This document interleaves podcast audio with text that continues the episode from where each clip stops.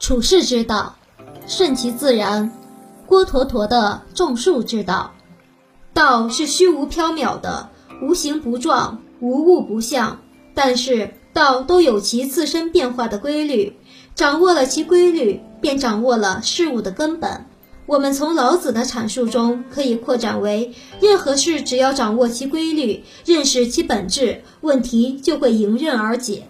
唐朝时有一个人名叫郭橐驼，为什么会叫驼驼这么奇怪的名字呢？原来这个人患有伛偻病，整天驼着背，脸朝着地行走，就像骆驼一样。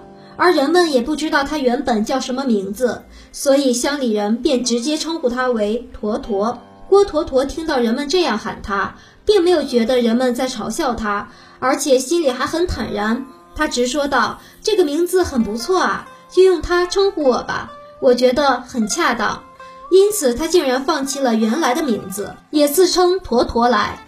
郭坨坨的家乡叫丰乐乡，在长安城的西边。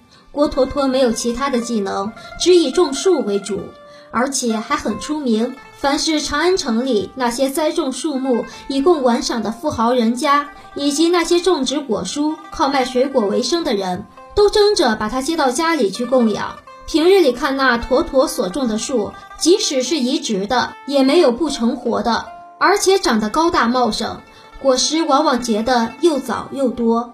长安城里还有其他的种树人，这些种树人虽然暗中观察模仿，也没有谁能比得上郭橐驼的。有人见郭橐驼的树种得很好，便去问他其中的奥秘。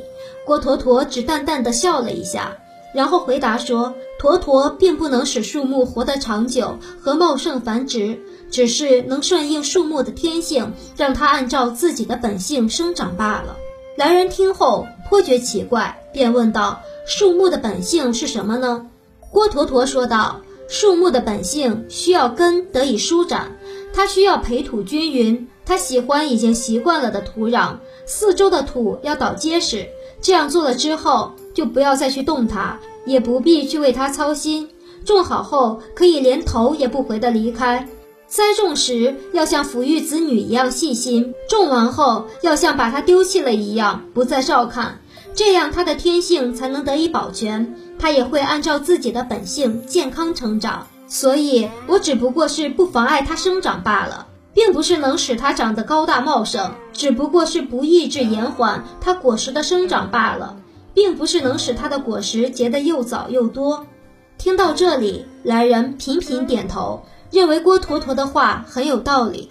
郭坨坨又接着说道：“别的种树人就不是这样，他们种树时没有让树根得以生长，又让它离开了自己已经习惯的土壤。”他们培土不是土多了，就是土不够。如果有能不同于这样种植的，则又爱护的过分，总是想着它，早晨去看看，晚上去摸摸，离开之后又跑来看一下。更有甚者，竟然抓破树皮来检查它是死是活，摇动根株来观察栽的是松是紧。这样的话，树木就会一天天的偏离它生长的本性了。这些人虽说是爱它，其实是害它；虽说是担心它，其实是与它为敌。所以他们种树都比不上我。其实我又有什么特殊能耐呢？来的人又说道：“如果把你种树的道理转用到做官治理百姓上，可以吗？”坨坨听后谦虚地说道：“我只知道种树而已，做官治理百姓不是我的职业。”来的人知道他有意不说。便也不答话。郭橐驼见他没有走的意思，便继续说道：“但是我们住在乡里的时候，看见那些当官的喜好颁布繁多琐碎的命令，好像很怜惜老百姓，结果却给百姓们带来了灾祸。早晚都有差役跑来大喊：‘长官命令，催促你们耕地，鼓励你们种植，督促你们收割，早些骚你们的丝，早些织你们的布。’”抚养好你们的小孩，喂大你们的鸡和猪，时不时的敲起鼓，将大家聚到一起，打着梆子将大家招出来。我们这些小老百姓，就算晚饭和早饭都不吃，而去招待那些差役，都忙不过来，又怎能使我们人丁兴旺，生活安定呢？所以，我们是如此贫困而且疲惫。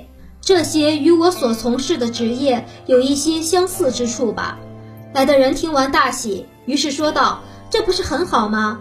我问种树，却得到了治理百姓的方法。”于是他把这件事记载下来，作为官吏们的见解。正是唐朝著名的诗人和政治家柳宗元。柳宗元听郭橐驼讲树木的天性，很自然地联系到治国之道，便故意引导郭橐驼说出了治国的道理。从郭橐驼的话里，我们可以知道，无为而治，不对百姓实行严苛的政令，这才能使百姓生活安定，社会长治久安。